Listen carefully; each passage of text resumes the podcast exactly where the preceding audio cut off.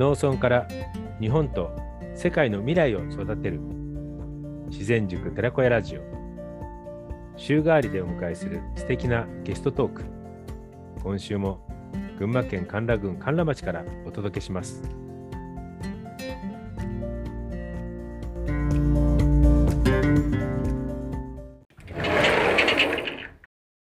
こんにちは。えーっとそれではですね、えー今日は、えー鎌倉に在住のですね袴田大さんに、えー登場していただきたいというふうに思ってます。えー実はこの袴田さんはですね、私と青年海外協力隊が同期で、駒ヶ根で同期。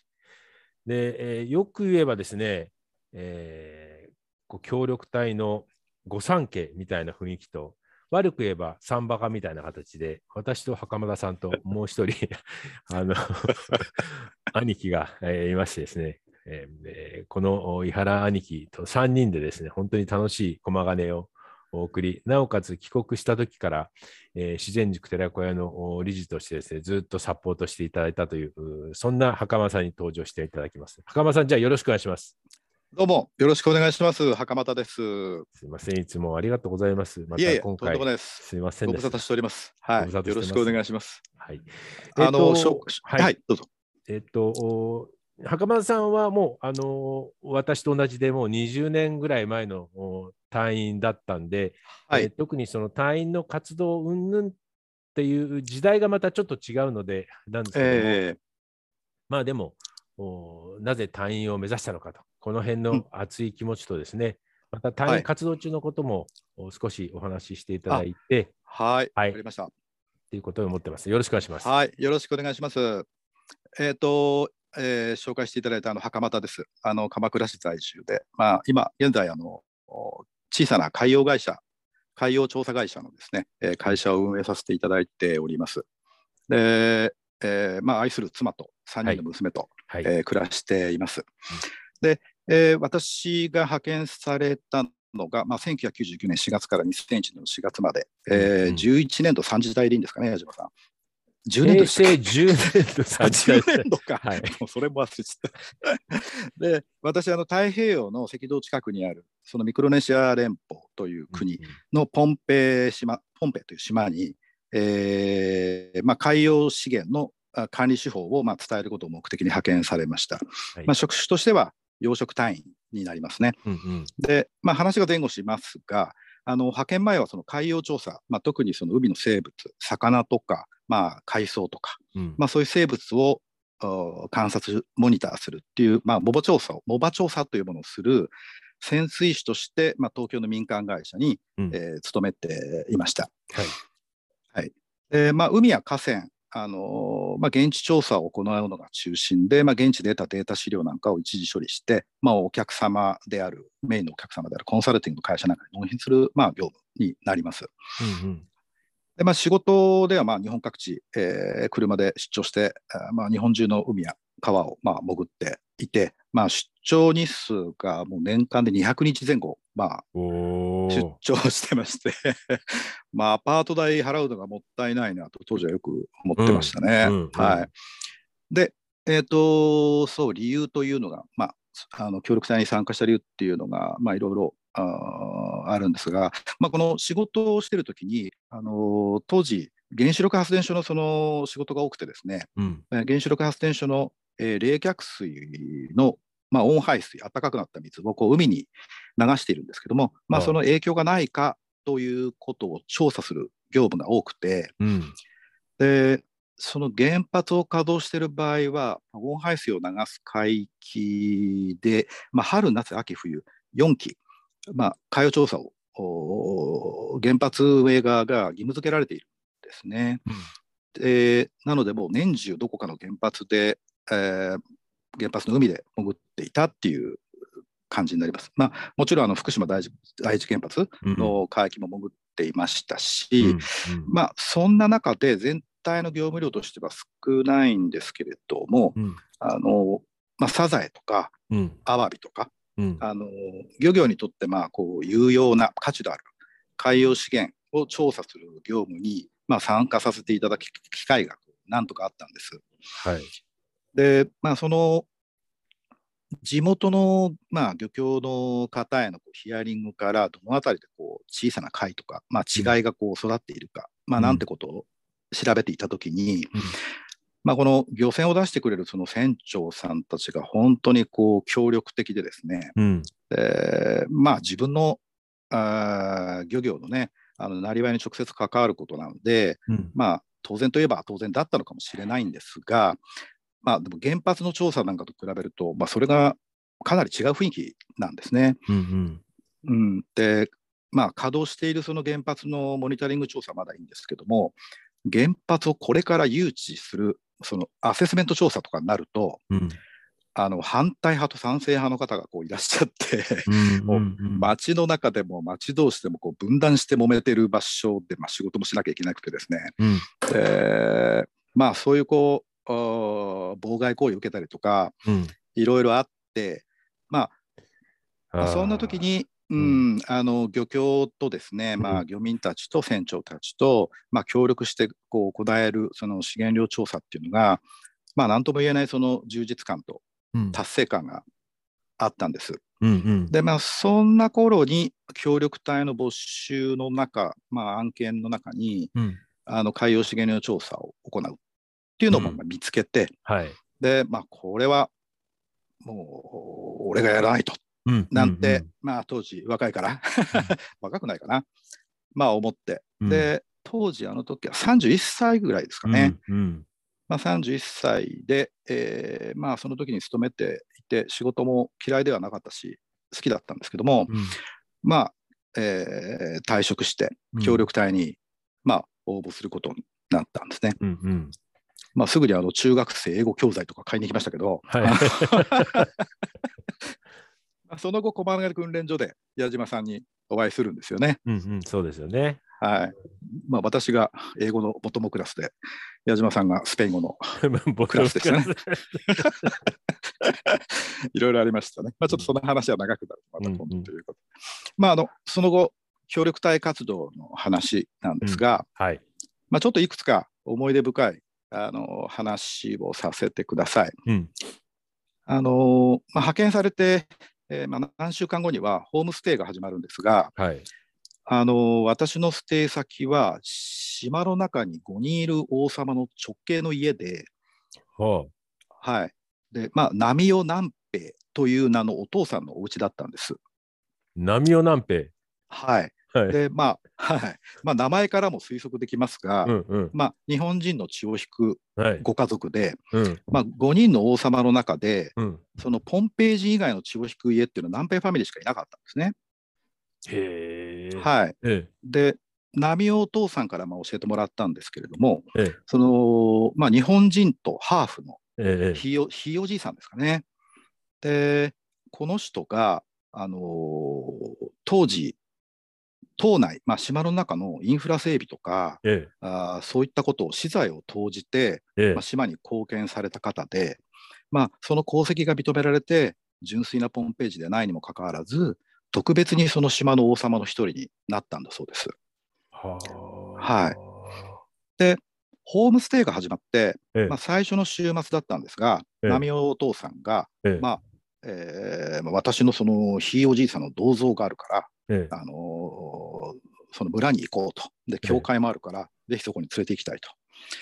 まあ、いうお誘いがあってですね、ええ。まあ、そそれで島の一番南側にある、その、基地っていう村に、まあ、凸凹道のオフロードを車で乗って向かったんです。えで、それで、まあ、波尾の、波尾お父さんが、ひいおじいさんの銅像を見せてくれて、え。えその後に、あのーまあ、南平ファミリーの持ってる教会があるんですが、え。うん。そこの神父さんを紹介してくれたんですね。はい。で、まあ、私はその覚えたての現地語で、うん。あのまあ、ポンペイ語っていうんですけど、うん。あのまあ、カセレリア・バイコエデ・大袴田、イーコーサン・サパン、まあ、こんにちは、私は大です。日本から来ました。っていう、まあ、挨拶をしたんです。ええ。そうしたら、その神父さんが、ええ。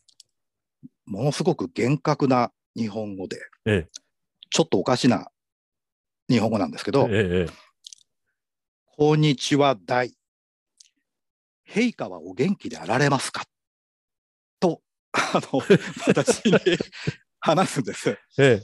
で、まあ、波尾さんからは、波尾お父さんから神父さんを少し日本語が話せるっていうのは聞いてたんですけども、ええ、さすがに面食らいまして、ええ、ええ。まあ、私も、あの、はい、天皇陛下は元気ですと答えるしかなかったんですが、ええまあ、で、その神父さんはこう続けるんです。あの、まあ、日本統治の頃、あの、日本が道路やまあ橋を整備してくれて、うん。学校や鰹節工場を建ててくれましたと。うん。で、学校ではまあ立派な授業をしてくれて、うん。その頃のポンペイ人は、みんな目上の人をまあ敬い、うん。まあ、働き者で、うん。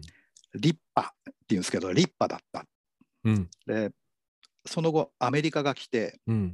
あのみんな目上の人に対しての口の聞き方やうん挨拶すらまともにできなくなったと。うん。みんなナイキとテレビばっかりって言うんです。まあナイキってあの履く靴ですね。はいはいはいはい。スポーツメーカーのね。はい。はい。まあだからあなたたちあなたたち立派な日本人にまたたくさんこの島に来てほしいうんまあ真面目にですよ。まあその 今風に言えばもうガチで神父さんが話すんですね。はいはい。でまあこれには正直ショックを受けまして、うん。まあどちらかといえば、まあ当時の私はあの左寄りと言いますか、まあ戦後教育のねいわゆる自虐史観うん。の,、あの中で育ちましたから、うん。まあでもまあその日本人にそんな風にこうそんな感じてくれてる？日本人をそのよく感じてくれてる神父さんにうん。ありがたいって感じる思いとうん。あの、まあ、立派うん。では決してないその日本人の自分がうん、こうすごく申し訳ない気持ちになったことをうん、覚えています。うん。そんなことがあの赴任当初からこうあって。うん、はい。まあそれでこう、えーまあ、仕事の方ですけども仕事、仕事の方は、まああまあ、カウンターパート皆さん協力隊の方あいる方といらっしゃらない方もいるのかな。うん、で私にはそのカウンターパートがまあ、いて、うん、まあ、この男がですね、まあ、あの島で唯一ある博打が好きで、はい、でビンゴっていう、まあ、ビンゴゲームあるじゃないですか、はいはい。あれの博打があるんですよ。はい、で、まあ、そればっかやってても、あまあ、仕事よくサボるんですね。ええ、だからものすごい人のいいやつで、あの今でも大好きなんですけど、ええ、まあ、そのカウンターパートのペルソン・モーデスっていう、私より7つ上のポンペイ人の男性と、まあ、はい。数人のスタッフと一緒に、まあ、島全体のサンゴ礁を潜って、うん、まあ、数種類の、えー枯渇した、まあ、資源が減っている貝をうん、対象に、えーまあ、資源量調査、潜って資源量調査を行ったり、うん。まあ、その調査で取ってきたデータを、まあ、Excel とか、まあ、計算式とか、あーまあ、グラフの作り方とか、うん、まあ、その比較から何が考察できるとか、うん、まあ、そんなことを一緒に、あのー行っていました。はい、でまあ、隊員の活動の終盤は、そのオフィスの、まあ、たまたまそのオフィスの隣、まあ、オフィスっつってもね、ほったて小屋ですけども、はい、はい、オ オフィスの隣にあったローカル NPO の、まあ、方たちと仲良くなって、えっとそこで共同プロジェクトとして、えー島内11校の、まあ、小学校を対象に、うん、まあ、各組織、えーアメリカの平和部隊もいましたけど、はい、まあ、そこで分担担当して、うん、えーまあ、定期的に小学校を訪問して環境教育をまあ行うっていうことを、うん。まあ、最後は行っていました。ああ、なるほどね。はい。うん。まあ、でもまあそのフィールドワークがね当然中心というか、あのー資源量調査だったんですけども、うん、まあそのフィールド調査、えー船に乗って島中ぐるぐる回るんですけども、うん、まあ、その調査期間中はなかなか忙しくてですね。で、まあ、夜中まで残業してデータ整理や、まあ、報告書作ったりとか、まあ、してたんですね。うん、で、まあ、カウンターパートはサボってましたけど、そう、まあ、そういえば一つちょっともう一つ面白い話をしていいですか。はい、あのーまあ、ある時、まあもうマジでガチで忙しい時に、このカウンターパートのペルソンが出勤してこなかったんですよ。はい、はい。で、オフィスから歩いて10分ぐらいかなのところに、その博打のビンゴハウスっていうのがあるんはい、はい、ですね。で、まさか、まあ、そこにこの忙しい時に、今日来るって言ってたのに、そこにはいないだろうとは思ったんですけど、ええ、まさかと。まあ歩いて10 まあ歩いてすぐのところだったんで、うんまあちょっと行ってみたんです。うん、まあ、そうしたら、まあ、初めてそのそんな博打場に入ったんですけども、えそしたら、まあ、その薄暗い建物の中に入って、こう見渡すとこう、たくさん椅子がこう並んでるんですけども、はいはい。そこの椅子にですね、座ってる彼を見つけちゃったんですよ。えはい でまあ、まあ、まあ、なんというかですね、まあ、ただその時は、あーまあ、暗い建物の中、まあ、私がその後ろから、もう大声で、ペルソン、てめえ何やってんだってもうもう怒鳴り声で、怒鳴ったんですね。えただもうビンゴでこう数字やめ読み上げてるこの司会の人とか、あの博打やってる他の、まあ、二十数名いたんですかね、お客さんとかみんな私の方を振り返ってて、で、まあ、ペルソンも飛び上がって振り返ってましたけど、まあ驚いたんでしょうね、まさかあの大が見に来てくるとは思っていなかったんでしょうね。うんうん。で、まあ、ペルソンもドタバタしながら、まあ、大待ってくれ、今そっちに行くなんて言ってましたけど、うん。まあな、私も呆れたのもあって、私その場を、まあ、立ち去ってオフィスに戻ったんです。うん。で、まあ、オフィスはちょうど、まあ、会議用の長テーブルの上にこう資源量調査の結果グラフとか、そういうのをひらひ広げてこう比較したりとかですね、はい。やってたわけですよ。はい。だから15分ぐらい遅れて、このペルソンがオフィスに戻ってきて、えまあ、長テーブルのその私のまあ向かいですね、に立って、ええあのもうすまない大と。これには理由があるんだと。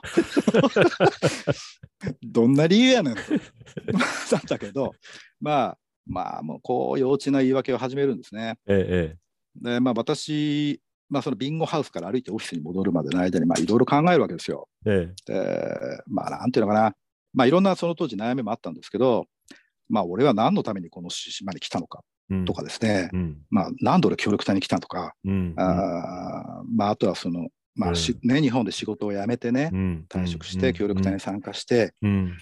とか、まあ、あと親父がちょうど脳梗塞になって倒れて、うん。一時帰国しようとか、うん。帰国しようとか、いや、残ってやっぱり仕事をするべきなんだとか、まあ、いろんなことがこうあったんで、はいまあ、は頭の中ぐるぐる回ってたんですよ。もうそれでこう、ペルソンのもう何度も聞かされてるその幼稚なエクスキューズがこう黙って聞いていたんですけども、え。ついに私も爆発しまして、ええ。まあ生まれて、そうですね、もう最初で最後ですけど、もう会議用のあの足の引っ込むこう長テーブルあるじゃないですか、はいはいはいはい。あれをですね、もう宙に舞うほどこう見事にひっくり返して、そったら二度とこんなあのオフィスに戻ってくるかと。で、怒鳴って、ドアノブを蹴っ飛ばしてこう、ドアノブぶっ壊して帰りました。はい。で、まあそれで2日ほどオフィスに行かず、あのサボっていたら、えあのまあ、その海洋資源管理開発局っていう、まあ、私の所属してたところなんですえが、はいはいはい。まあ、そこのチーフの、あのマイケルっていうのから電話がかかってきて、ええ。あのまあ、話がしかしたいからあの本所オフィスに来てくれと。うん。で、まあ、本所に行くとチーフと、まあ、ペルソンがいてえで、まあ、ペルソンからのまあ謝罪があって、まあ、チーフからも今後もう彼が出勤しなかったらその分の給料を支払わないと。うんうん。で、大が管理して出勤表を作って、うん。まあ、2, 週間ごとぐらいに、うん。まあ、私に提出してくれと。うん。でもうあのペルソンもそれでいいなっていうようなことを言ってくれて、うん。まあまあそれならばと、うんまあ、また仕事を再開したんですけど、うんはいまあ、ペルソンいいやつなんですけど、まあ、もう博打癖が 治らなくてですね、まああよくまあ、よくあるっちゃないけど、よくあるですね、よくあるあるの話だと思うんですあるあるですよね。ある日本でもありそうな話ですよね。そうですね。はい。まあ、あとその協力隊に参加しているときにこう感じたことっていうのをちょっと思い起こしてみてたんですけど、うん。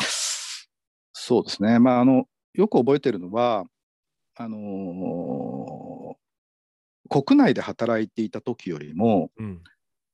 まあ、自分はこの何のために仕事をしているんだろううん。っていう、まあ、疑問うん。を持つことは少なかったように思います。ああ、あのなるほどね。うんええうん。で、まあ、ただ、その、私は国際協力の、まあ、うん。中でこの青年海外協力隊として、うん。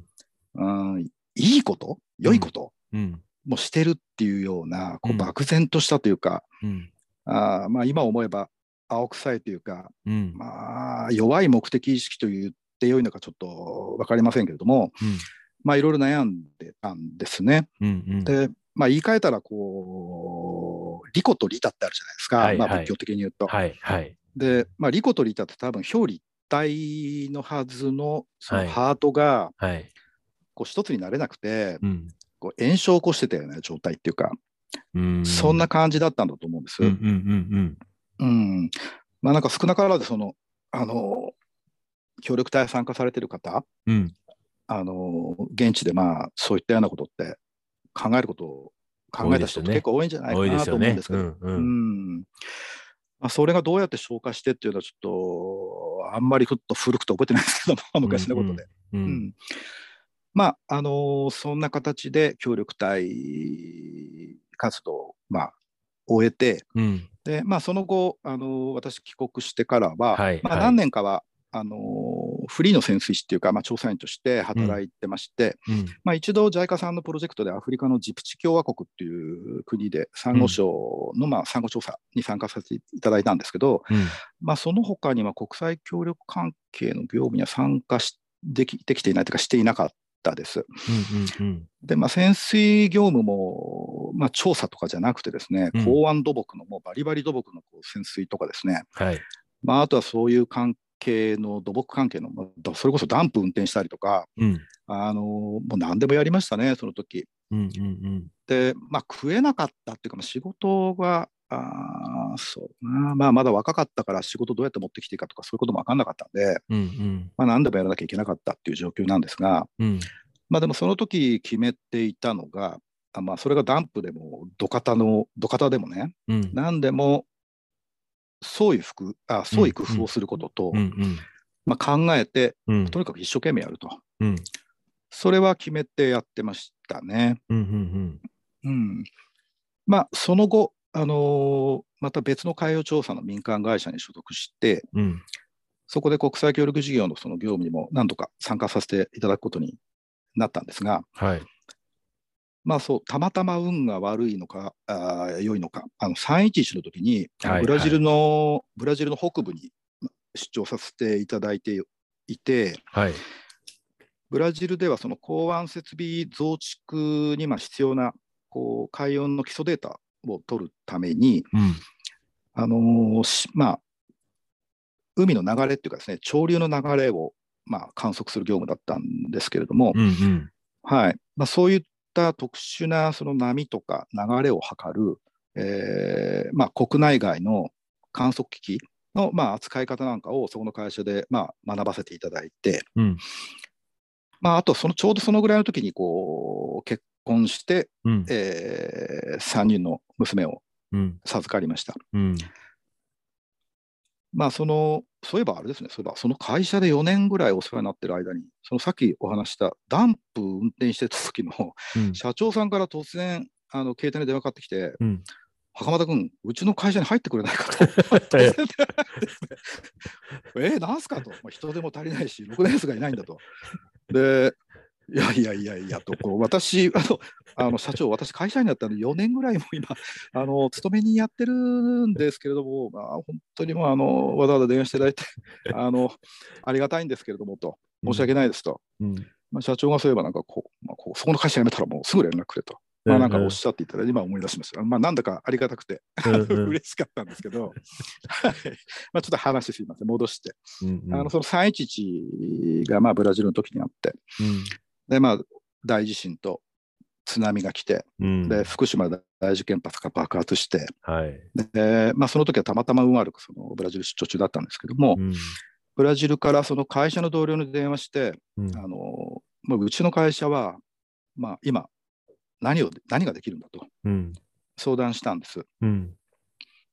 で、その時そうですね、まあ、今ここで私たちが、私たちにその何ができるのか、うん。うん、試されていて、うん。うん、ここでこう何もせずうん。行動しなかったら、うん。後で多分取り返しのつかない後悔が残るとうん。思ったんです。うん。で、帰国して、ブラジルから帰国してすぐに社内の何人かに声かけて、うん。で、まあ、有志で、えーまあ、私たちの業務で東北の復旧支援に何ができるのかとうん。いうのを検討して、うん。でまあ、港周辺の、まあ、海中にこう残された障害物はい。を、まあ、撤去する。でまあ、そのために最も、えー安く、まあ、安価で、うん。えー有効な方法っていうのを、まあ、有志でいろいろ調べて、うん。えー冊子にまとめたんです。うん。であの会社の同僚と2人で、うん。えー盛岡まで電車で行ってはい。でレンタカーを借りてで、まあ、岩手の宮古っていう場所があるんですけども、うん。うん。まあ、そこから順番にこう南下して、うん。えーまあ、被災のその現状を嫌ってほどこう見ながらうん。飛び込みでこう役所を回ったんですね。うん。うん。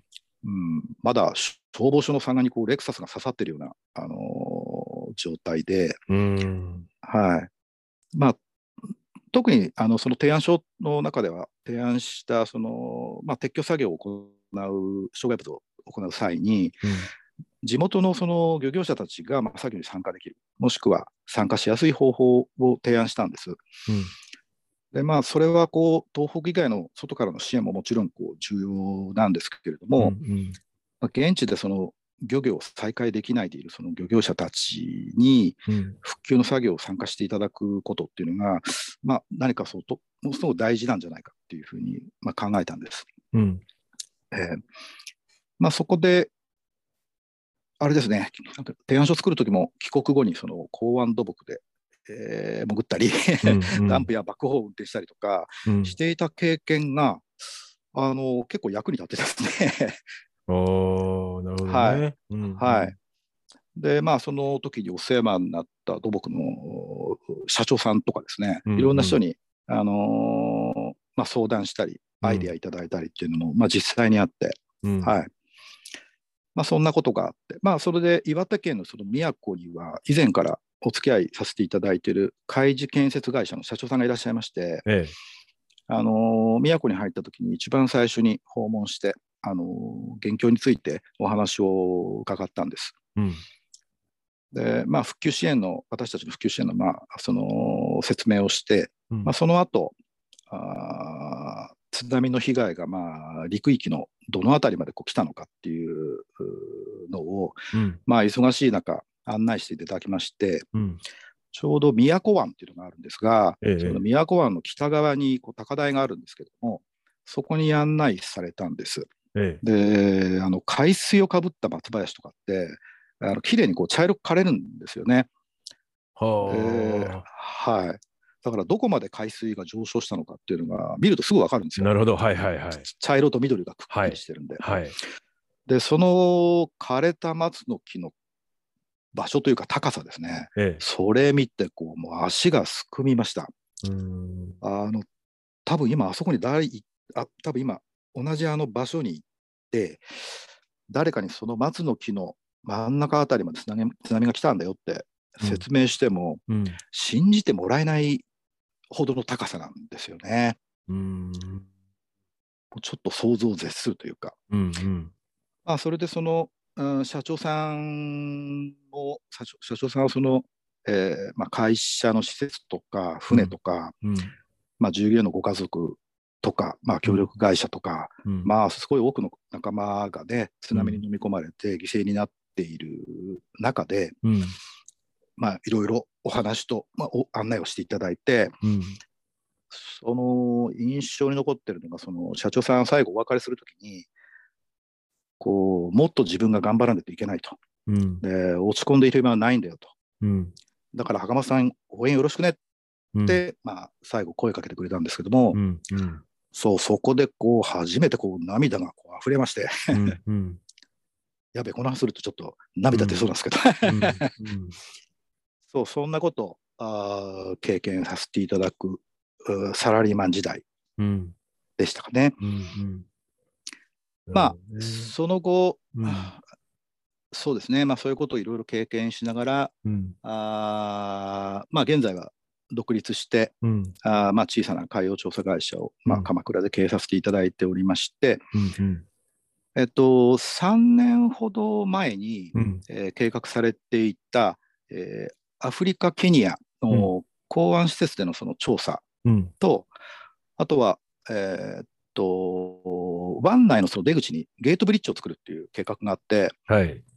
そのゲートブリッジの橋桁を作るところの流れの調査っていうのがあったんですが、うん。まあ、その2つをですね、港湾とゲートブリッジの2つを、あのまあ、大手のコンサル会社さんから、うん。まあ、ありがありがたいことに、起業して間もない小さなこんな弊社に、うん。あ依頼してくださいまして、うんうん。で、去年、コロナ禍ではあったんですが、うん。ケニアのその南側にあるそのモンバサという海の町ですね、はい。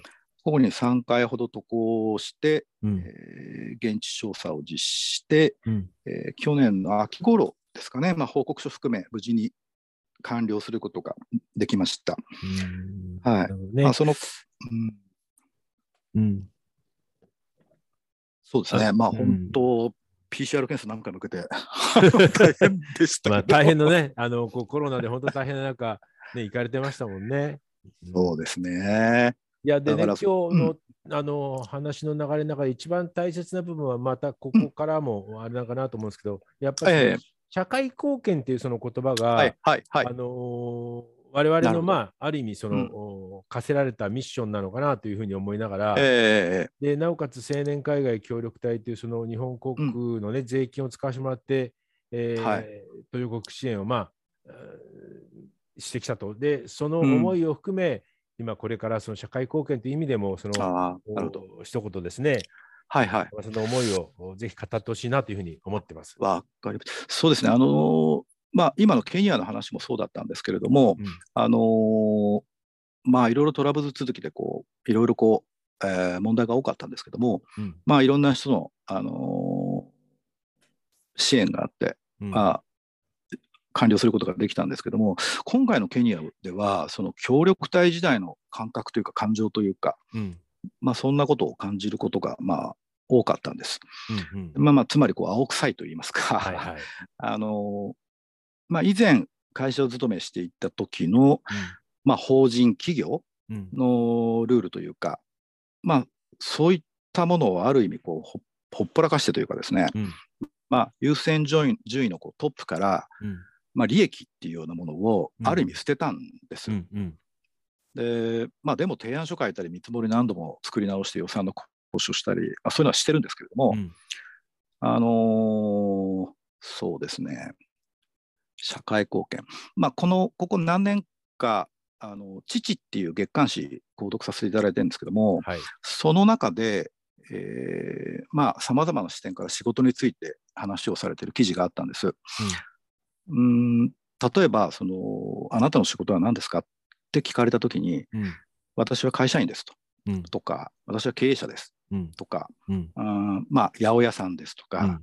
えー農家ですとか、うん。まあ、私だったら、まあ、海洋調査員です、潜水士です。うん。とか、まあ、そんなふうに答えることが多いと思うんですけど、うん。あの例えば私だったら、海の環境を調査して、人と自然環境の、まあ、こう共存を目指す仕事ですはい。とか、まあ、例えば八百屋さんとか農家さんだったら、まあ、美味しくて安全な食を、まあ、届けて、うん。うんお客さんたちに、まあ、心も体も健康になっていただく仕事なんです。まあ、誰かを幸せにする仕事なんです。うん。とも表現できると思うんですよね。うん。はい。で、まあ、それはこう企業理念とか、うん。えー組織のホームページとかにこういうかっこよくよく書いてあると思うんですはい。けど、はい。えー。で、今回その、まあ、ケニアの仕事で、まあ、この今自分のおやっているその会社もそうなんですけれども、まあ、今言ったような話、まあ、それをその理念というものを、それを仕事をする上で、うん。まあ、本気で優先順位のトップに置くっていうこと、うん。利益よりも、うん。まあ、ある意味ですね。うん。まあ、赤字で組織潰しちゃったらダメなんですけど、うんはい。でもそれがすごいとても重要なことだと、えー最近よく思います。なるほどね。えーはいはい。はい。まあ、特にその自分を含めたその大人たちがうん。そういったこう目標とか夢をうん。真顔でこう言わないといけないなって思うんです。うん。で本気でその仕事の理念をその実践しようと思ったら、うん。うん、例えば私だったらまあ自然環境に対して何かを始めないといけないし、うんまあ、例えば小さいことでですが、まあ、あー例えばビーチクリーニングをするとか、うん。まあ、例えば、まあ、想像ですけど、例えばまあ農家とか、まあ、八百屋さん、うん。まあ、食の安全とね、うん。消費者のこの健康と幸せを目的とするならば、うん。おのずと化学肥料とか農薬とかの問題にも多分直面するでしょうし、まあ、でも、それはその今の社会の中で、えー改善したり、それを実践するっていうのは、すごい困難なことであると、はい。それは理解できるんです。はい。だけど、もし、すべてのし仕事、まあ、職種というか、うん。まあ、それがお医者さんでも、学校の先生でも、あの建築屋さんでも、何でもいいんですけども、うん。そのすべての職種に携わるその私たち含めた大人たちがうん。少しずつでもそういったスタイルでこの仕事を考えて行動するようになったらうん。世の中随分と変わるんじゃないかなと思ったりするんではす。いはい。はい。まあそんな奥さいこと言うようなこう大人たちが増えたら、うん。若い人たちがうん。この世の中ね捨てたもんじゃないないかもってうん。思ってくれるかもしれないですようんうね。ん。で、まあ、今回のケニアでは、うん。まあ、それをトップに置いてうん。仕事をしたんです。うん。でまあトラブルも多かったし、まうん。あいろいろあって、こう、まあレンタルする予定だった、まあ、高額な機材とか買って自社で揃えちゃったりして、こう、いろいろ不安はあったんですけども、ええええ。でもその時に、やっぱそのたんびに、うん。えーまあ業務を支えてくれている、まあ業務上のすべての関係者の方々と、はい。あとは家族、はい。あと、まあ仲間の一人一人のその顔を思い浮かべて、うんあの、ありがとう。ん。う、頑張る。うん。っていうことを毎朝、あのー手を合わせて、うん。祈ることにしてました。うんうん。で、まあ、ケニアの人たちのうん。そのこのプロジェクトによって、うん。まあ、このプロジェクトが成功することで、うん。まあ、より明るいその未来があるんだろうと。うん。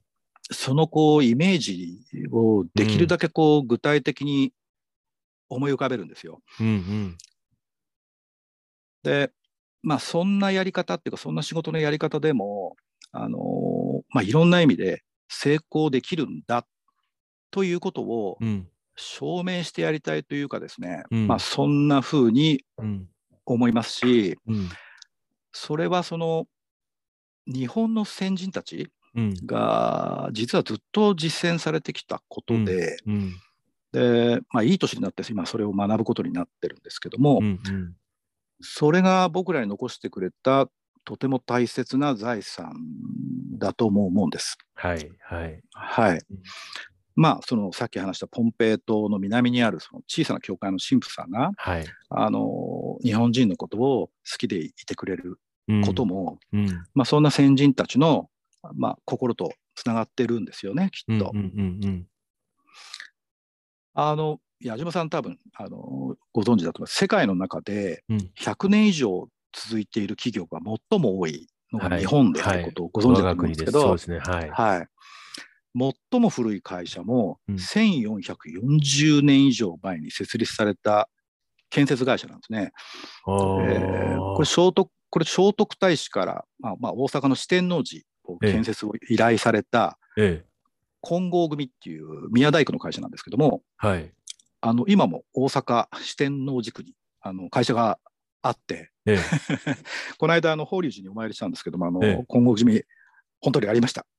まあ当たり前なんですけども、えええ でもちょっと驚きですよね。そうええいう自分の国に住んでるっていうか、その我が国がそういう古い歴史のね、会社がたくさんあるっていうこと。うんうん。でそういった組織や、その、先人の人たちがうん仕事の上でこう、最も大切にしてきたことに、うん。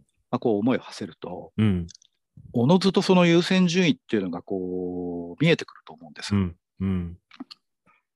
で、そうですね、その協力隊で経験したことを、うんまあ、カウンターパートのペルソンとか、まあ、さっき話したはい。南辺協会の神父さん、はい。まあ被災した東北でのこととか、うん。まあ、ダンプの運転でも、あーまあ、あとは日本よりもね、悪い政府や国の中でこう一生懸命国のことを思ってるケニアの人たちとか、うん。まあ、いつも助けてくれる娘たちとか、妻のこととか、うん。そういうことがこう点であったものがこういい年になってですね、うんうん。線でこう結ばれてきたというか、うん。でその結ばれてきたこう線がうん。こう協力隊時代のなんかこう思い出とですねなんかこううん。オーバーラップするような、蘇ってくるようなうんそういうことを最近で強く感じるようになってるんです。うん55にもなって。うん、いやーでも、あのー今回ね、もう袴さんにこう出ていただきたいなと思ったのは、やっぱりそういう意味では、あの本当に、まあ、あの協力隊前からね、お付き合いさせてもらって、今もこう、ええ。ずっとお付き合いさせてもらって、本当こう、学びがあるし、刺激になるし、今日の話もすごく感動するし、おそらくこう、帰国して、今、しあの僕の知ってる限り、こう会社を立ち上げようっていう、思ってるええ。人が何人かいたりとかして、もしくはその経営してるけど、お結構こう詰まっちゃってる子もいるんですけど、うん。そういう子たちにもぜひこのお袴さんのこの言葉を聞いてほしいなと思うし、もしくは隊員行こうとする人とか、もしくは、はい。えー隊員活動中の人とか、もういろんな人が多分こう聞いてくれるだろうし、そういう人たちに対するう熱いメッセージだったんだろうなというふうにあの 思いますうん。あのね、隊員活動中はお互いにえー頑張ってるだろうなって言いながらも、今ほどね、こうインターネットがね、ほとんどないようなそうですよ。ね。うん。ただ唯一そのクロスロードをね、袴さんが出た時、うわあ、出てるわーとかね。うん、今もクロスロードね、あのどんどんね、僕らもあの読ませてもらって、なるべくう出させてもらえるようなね、出させてくださいみたいな言い方で、えー出させてもらったりとかししてるんですけど、うん。そして、はいはい。なおかつこうね、えー起業家としてこう次世代の人たちに対する思いと、あのーうん。大切な家族があり、仲間があり、ね、地域がありっていうところで、えうん、これからもなんかこうご一緒させてもらいながらいろいろえいやいや、とんでもないです。こちら教えても。らえればなというふうに思ってます。あの僕もやっぱりその温故知新とかね、温故送信っていうね、ええ。またあの造語になってるんですけど、そういう思いもしっかりと思いながらも、やっぱり古いものをしっかりとね、こう大切に、えーつなぎながら、でなおかつ、はい新しいものをね、作っていくっていうふうにしていかなきゃいけないなというふうに思ってるので、はいはい。まあ今日限られた時間の中で、えーいろいろと語ってもらって、いえいえ。えーあの矢島さんとはじめ,、まあ、始めたこの寺子屋も、あのーね、昔の寺子屋は論語を学んでいたりしはいてましたよね。はい、はい。本当その論語の内容、まあ、私はそのちゃんと、あのー読んでないし、うん。あのー購入した分かりやすい論語入門すらもうん読破できていませんけれども、あのー要所要所でね、たびたびこの先人たちが残した格言とか名言なんかにも、はい、そういった書物の,、うん。あの経典の、えーまあ、思想というか、まあ、うん道徳というか、そういうものってよく見つけられますよね。そうですね。はい。なんかあの前回のその大河ドラマね、晴天つくええ。あの渋沢栄一さんの、あはい、はい。で、その渋沢栄一さんとやっぱりこう袴さんがどうどうこう結構オーバーラップするところがあって、はい、袴さんのね、いつも語りとか行動とか見ると、おこう渋沢栄一を追っかけてんじゃないかみたいなね、もう、うん。もう本当にもう、詰めかすにもならん感じですね。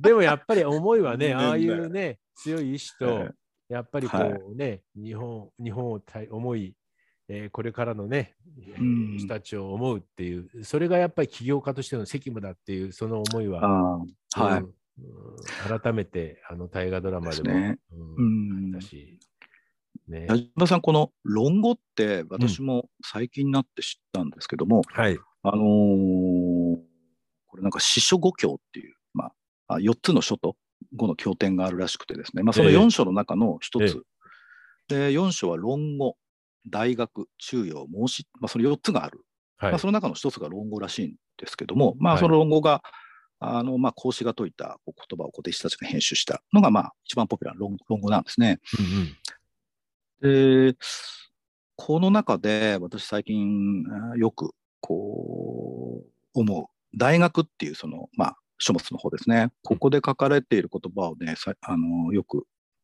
思い思い思い出すようにしてるんです。でまあ、それがあの終身成果遅刻閉店下っていう言葉なんですが、ええあの終身、まあ、身を治めるっていう字と、まあ、家と、まあ、治める国と、はい平たく天下ということですね。はい。でまあ、自分自身を治めたものが、まあ、家族を整えられ、うん。まあ、家族を整えられたものにして初めて国国が治まり、うん。まあ世の中は平和になるっていうような意味なんだそうです。うん。まあなんか逆に考えれば国を治められない人は世界を平和にすることなんてできないし、うん。まあ、家庭を平和にできない人はうん。国なんか治められないよと。うん。でましてや自分自身を治められない人はうん。家庭なんか平和にできることはないと。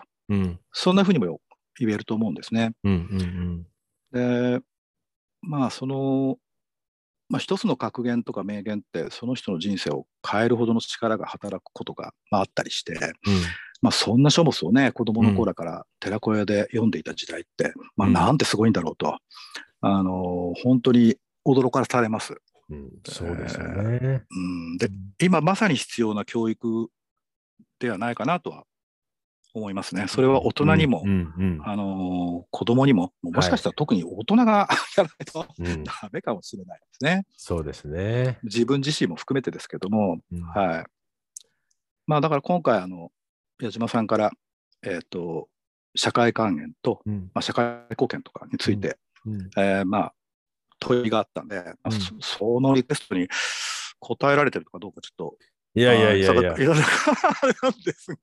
いや、まさにあの、その後半の部分の話が今回の本当狙いだったので、あありがとうございました。いえうん、なんか固く考える話じゃないですよねきっと社会貢献っていうのは。そうですね、そうなんです。あの、はいうんそれ人それぞれのね、えーやり方がありますし、ん。あのうん、あとは社会貢献、また社会還元、確かにね、うん。言葉が。で、やっぱはい。り協力隊の経験者からすると、社会還元という言葉に結構こうプレッシャーも感じる人も多くいたるだろうし、えー。社会還元何したらいいんだろう、協力隊にね、行かせてもらって、それをこううん。やっぱりね、う地域に返さなきゃいけない、それをね、責務のように感じてしまっている人もいるだろうし、あまあでも、まね、もう袴さんがこうまさに今やってらっしゃるようなことが社会貢献でもあり、社会還元でもあるというふうにも、思えるのまあで、なってくれてればいいんですけども、うん、でその今回、このラジオを聞いてくれてる人が、その辺をね、